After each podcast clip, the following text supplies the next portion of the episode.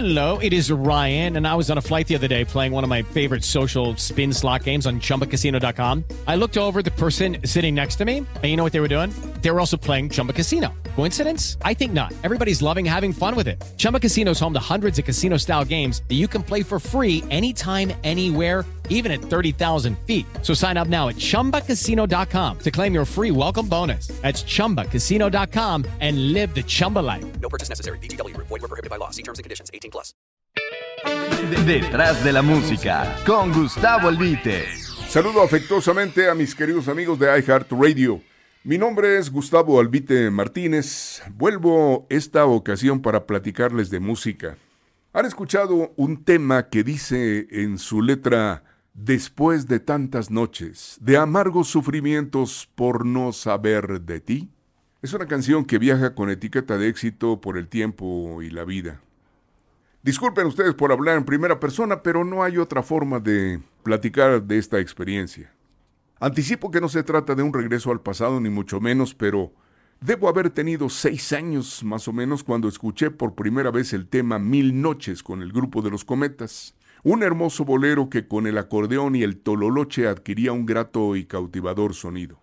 Las estaciones de radio le daban un especial sitio en su programación sabedoras de la exigencia de los radioescuchas que habían educado el oído con el intenso bombardeo de éxitos en todos los géneros, mambo, danzón, cha-cha-cha, tríos, mariachi.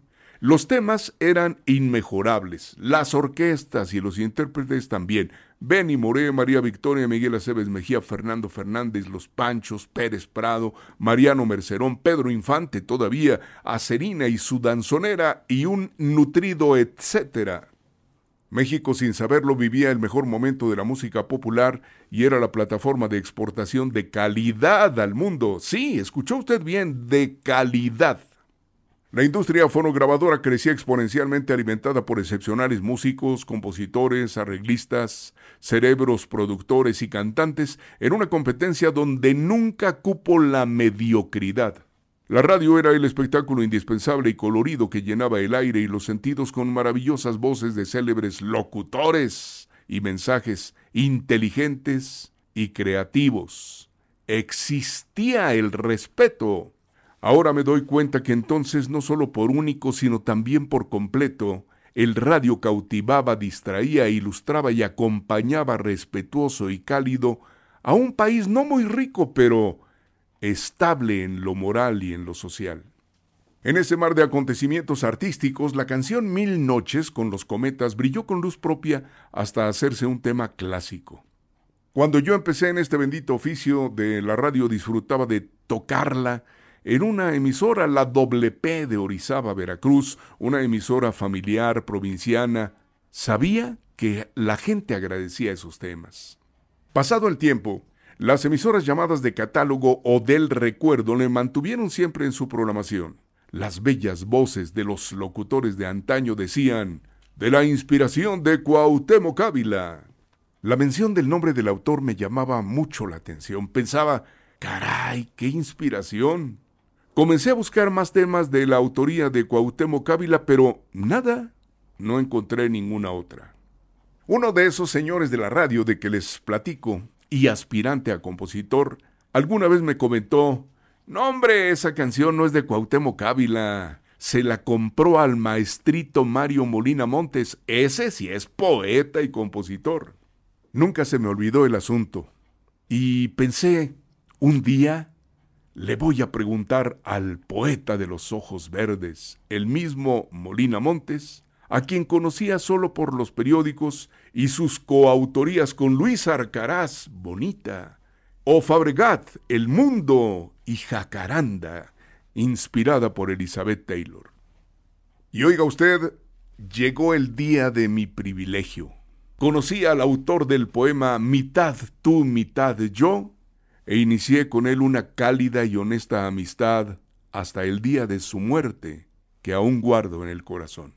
El relámpago de su inteligencia combinado con su sentido del humor, lubricada la charla por repetidas cubas de Bacardí, me hicieron en su momento feliz y congratulado de vivir al lado de él. Guardé un buen tiempo mi pregunta para el momento oportuno Y una noche, antes de que la cálida bruma de los brindis nos hicieran respirar gordo y hablar aguado, disparé mi cuestionamiento consciente de que podía recibir por respuesta un descolón merecido. Pero tenía que hacerlo. Oiga, usted ya me había esperado mucho. Mario, dije con sigilo, con todo respeto y sin que te ofendas o te enojes, ¿me puedes contestar una pregunta aunque parezca necia e irreverente? Hermano, tú puedes preguntarme lo que quieras, me dijo.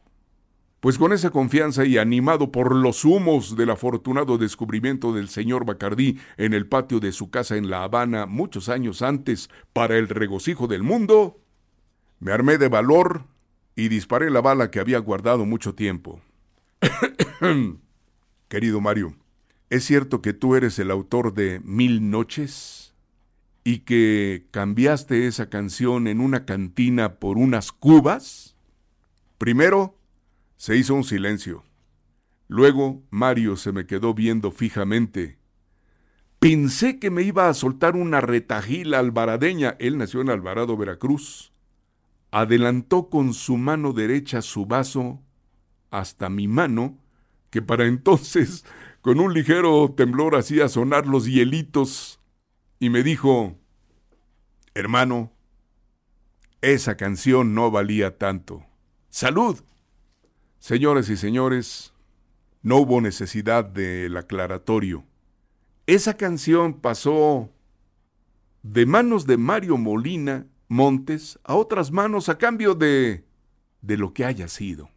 Probablemente para usted este pasaje de la vida resulte sin importancia, pero para quien lo relata es un recuerdo imborrable que cada vez que acude a la memoria sigue emocionando. Un día de estos les platico de lo que se dice, lo que yo sé, lo que es verdad y lo que es mentira acerca de la música y sus broncas de autoría. Hoy, esto que ya había contado alguna vez, como dice mi compadre Martín Urieta, lo vuelvo a contar porque me lo pidieron, lo cual mucho agradezco. Señores, bendito Dios, la inspiración es para su servilleta de papel de estraza, como siempre lo he dicho, un espectáculo divino otorgado como privilegio a pocos, que merecen nuestra admiración y nuestro respeto, cuando menos de mi parte. Innegablemente la inspiración es la vía para encontrarse directamente con Dios. Detrás de la música, con Gustavo Albite. I heart radio.